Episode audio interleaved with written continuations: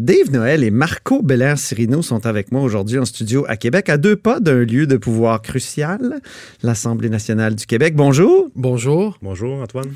Habituellement, le lundi, on reçoit euh, mon collègue et ami euh, historien Dave qui nous présente quelques dates anniversaires de l'histoire politique québécoise. Exceptionnellement, aujourd'hui, Dave est accompagné de Marco Belair-Cirino, donc euh, reporter au journal Le Devoir, et ils viennent nous présenter un livre qu'ils publient ensemble aux éditions du Boréal, Les lieux de pouvoir au Québec. Quels sont ces lieux de pouvoir que, que vous présentez dans, dans le livre? C'est des lieux où les, euh, des grandes décisions ont été prises. Euh, donc, il y en a évidemment beaucoup à Québec, euh, puisque c'est la capitale, mais on en a aussi à Montréal, des endroits plus retirés, comme le lac à l'épaule, en forêt. donc, c'est ça, c'est vraiment une variété de lieux. On a aussi les limousines, les, les, les, avions où les premiers ministres se déplacent. Donc, il y a vraiment une grande variété de lieux. Là. Vous avez des lieux un peu temporaires comme euh, celui du 30 octobre 1995, la suite. La euh, soirée référendaire. Exactement. Palais des congrès à Montréal. Oui, parce que les lieux de pouvoir sont habités par celui qui détient le plus de pouvoir au Québec, le premier ministre. Donc, euh, le premier ministre se déplace et avec lui le pouvoir. Donc, oui, la soirée référendaire au Palais des congrès à Montréal en 95. On est allé dans la salle qui surplombe la grande salle où étaient réunis l'ensemble des militants euh, du camp du oui. Euh, ou une bonne partie d'entre eux. Euh, puis c'est là que M. Parizeau et sa conjointe Elisette Lapointe ont reçu les résultats de la soirée électorale.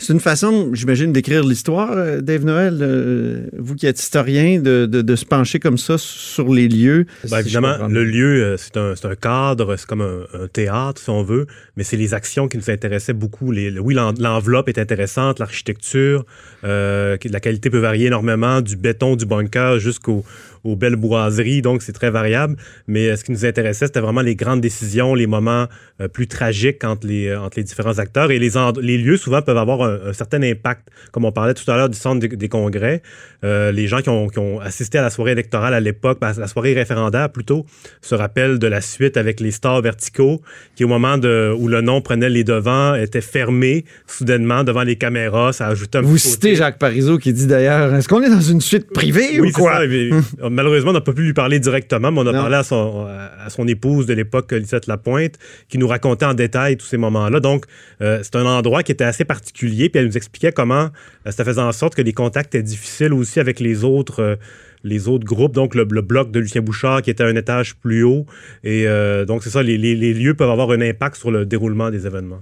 Ben oui, est-ce qu'il n'y a pas une théorie du lieu à, développer à partir de, votre livre? Je, je pense parce que moi, j'ai toujours été euh, impressionné par euh, Winston Churchill, qui, après la Seconde Guerre mondiale, a insisté pour qu'on reconstruise la, Chambre des communes à l'identique, parce qu'il se disait, il y a une intelligence du lieu qu'on va perdre si on l'agrandit, par exemple, parce qu'il n'y a mhm. jamais eu assez de place pour mettre tous les députés. Donc, est-ce que, est que vous avez cette impression-là qu'il y a une intelligence du lieu, puis qu'il y a une, une sorte de théorie du lieu à mais au Québec, il n'y a pas cette tradition-là de préserver les lieux. Euh, non, non.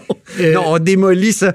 Quand on suit les rubriques de, de Jean-François Nadeau, on sait qu'on démolit le patrimoine euh, à cœur de jour. Mais on a préservé l'ancienne salle du Conseil des ministres qui est présentement dans le bunker. Oui. Donc, qui a la table qui a l'allure d'une soucoupe volante. Et oui. Le, le, le, plafond qui descend vers, vers cette table-là et les néons. On a par, par, contre percé le mur. Donc, il y a des fenêtres maintenant, il y a les rayons de qui entrent, mais il y a des rencontres euh, de fonctionnaires qui sont organisées dans cette salle-là.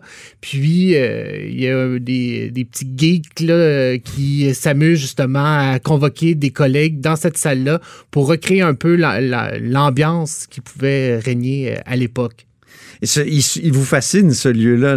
c'est, un, de ceux qui semble vous fasciner le plus. Oh oui, mais c'est spectaculaire. Puis encore, euh, derrière, il y a une console. C'était antinucléaire ou c'est, un abri antinucléaire? je pense que...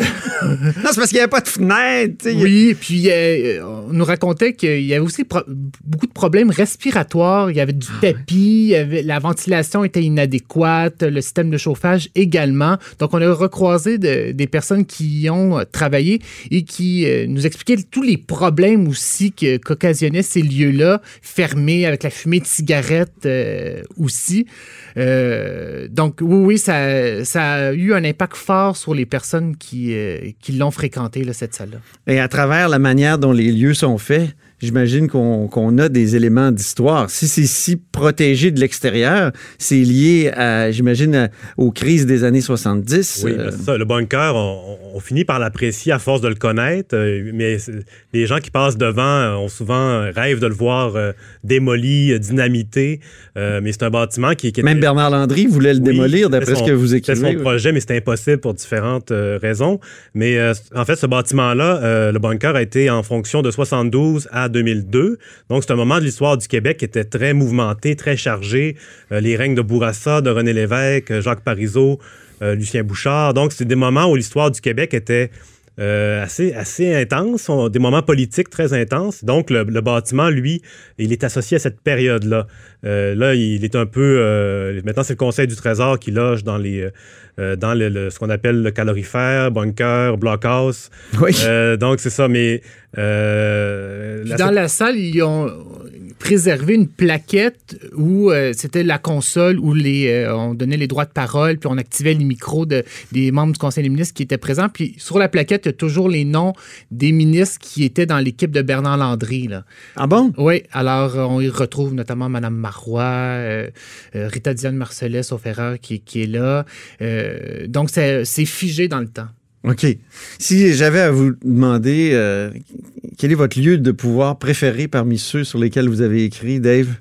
Euh, préféré. Ben, j'ai un petit fait pour un lieu qui est disparu malheureusement, le Bois de Coulonge, qui était l'ancienne résidence des lieutenants-gouverneurs. Ben, le Bois de Coulonge existe encore. Oui, il existe toujours, mais le manoir... Mais la résidence de Spencer Wood est Tout ce qui reste maintenant, c'est les écuries. Puis les écuries en elles-mêmes sont tellement magnifiques que les gens pensent que c'est l'ancien manoir. Mais non, le manoir est, a, brûlé en 1966 et le, lieutenant-gouverneur de l'époque est mort dans l'incendie. Euh, donc, c'est vraiment euh, un endroit que j'aime beaucoup. Puis la petite histoire raconte que c'est là qu'on trouvait les, plus, les bananiers les plus au nord euh, en Amérique. Il y avait une serre immense derrière, puis euh, c'est ça, on y retrouvait des, fruits euh, exotiques. Oui, le, le, lieutenant-gouverneur, il vivait en autarcie. Oui, mais pendant un bout de temps, parce qu'il cultivait énormément. On voit encore les endroits où les, il y avait des serres. c'était, assez, assez, spectaculaire comme endroit. Oui, on peut difficilement imaginer une résidence de, avec autant de panache aujourd'hui pour le lieutenant-gouverneur du Québec. Panache, tu as prononcé le mot. Est-ce que nos lieux de pouvoir manquent de panache, euh, Marco Bellasrino? Je pense, oui, mais aussi euh, le contexte politique, je pense, est différent au Québec qu'en, Europe, où euh, ici, toutes les dépenses des élus sont scrutées à la loupe par nous, les journalistes. puis je pense que ça penserait moins qu'on ait une Élysée québécoise. Par contre, le premier ministre du Québec, contrairement aux euh, premiers ministres des autres provinces canadiennes ont quand même, euh, disons, euh, des bureaux un peu plus qui ont qui sont plus agréables, disons, à, fréquenter que, que, que ses homologues. Dave, tu es d'accord pour dire que nos lieux de pouvoir manquent de panache? Euh, en partie, ou pas tous. On a quand même une belle colline parlementaire pour le pouvoir législatif, exécutif, euh, l'édifice Honoré-Mercier. Donc, il y a un bon noyau. Euh, mais évidemment, on a, on, a, eu à une certaine époque l'Élisette sur l'avenue des Braves, résidence de Jacques Parizeau, qui était un bâtiment magnifique et qui a beaucoup marqué les gens et de l'époque s'en rappellent encore. mais on n'a plus ça aujourd'hui. On a le premier ministre a un pied à terre à l'édifice Presse dans le Vieux-Québec, mais on n'est pas dans la, même, dans la même catégorie de résidence officielle. Euh, c'est ça, c'est un bel appartement de fonction, mais par contre, le bureau à Montréal sur l'avenue McGill, euh, c'est un labyrinthe, c'est euh, le mobilier n'est pas particulièrement intéressant. Mais la seule chose qui, je pense, qui est. Est-ce que c'était mieux quand le premier ministre était au, à l'édifice Hydro-Québec? C'était différent. Mais bon, euh, Jean Charest voulait rien savoir de travailler euh, aussi étroitement avec des fonctionnaires d'Hydro-Québec. Donc, il a décidé de, quitter euh, le quartier général d'Hydro-Québec. Mais qu'est-ce qui est bien pour un premier ministre, c'est qu'il a accès à, toutes les œuvres de la collection nationale du Québec. Ah. Donc, oui, on dirait un espace de bureau un peu Donc, un labyrinthe avec des beaux tableaux. Exactement. oui, c'est ça. Dave Noël, là-dessus? Sur les œuvres d'art? Oui. Euh, oui, bien évidemment, chaque premier ministre laisse sa marque. Euh, il peut choisir ses œuvres. Euh, donc, c'est intéressant de voir. On s'était intéressé à ça, de voir les, choix qui avaient été faits à différentes époques. certains sont plus audacieux que d'autres. par exemple, M. Couillard aimait beaucoup l'étoile avec des, pêcheurs dans des rivières, lui-même étant un, amateur de pêche. donc, c'est intéressant de voir ça, l'évolution d'un premier ministre à l'autre. Tandis que François Legault, lui et sa conjointe Isabelle Bray ont fait des choix un peu plus audacieux. Il y a maintenant des, des urtubises à la résidence officielle du premier ministre dans l'édifice Price.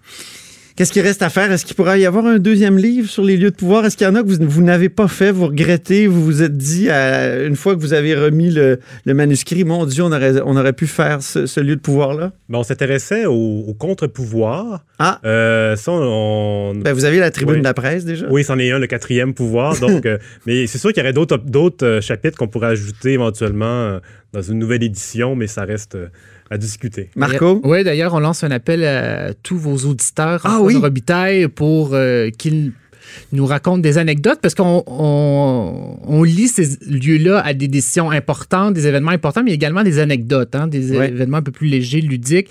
Donc, tous ceux qui ont euh, des histoires à nous raconter, euh, on est preneurs. Donc, les centaines de milliers d'auditeurs de là-haut sur la colline euh, vont réfléchir. C'est tous des maniaques de politique, là, et ils vont sûrement vous envoyer plusieurs suggestions. Alors, euh, je collaborerai, je, vous enverrai ça, je vous transmettrai ça avec plaisir. Merci. Merci beaucoup, Marco Belair Serino, reporter euh, au journal Le Devoir ici sur la colline parlementaire, et Dave Noël, donc recherchiste et reporter aussi à, à l'Assemblée nationale. Et vous êtes à l'écoute de là-haut sur la colline.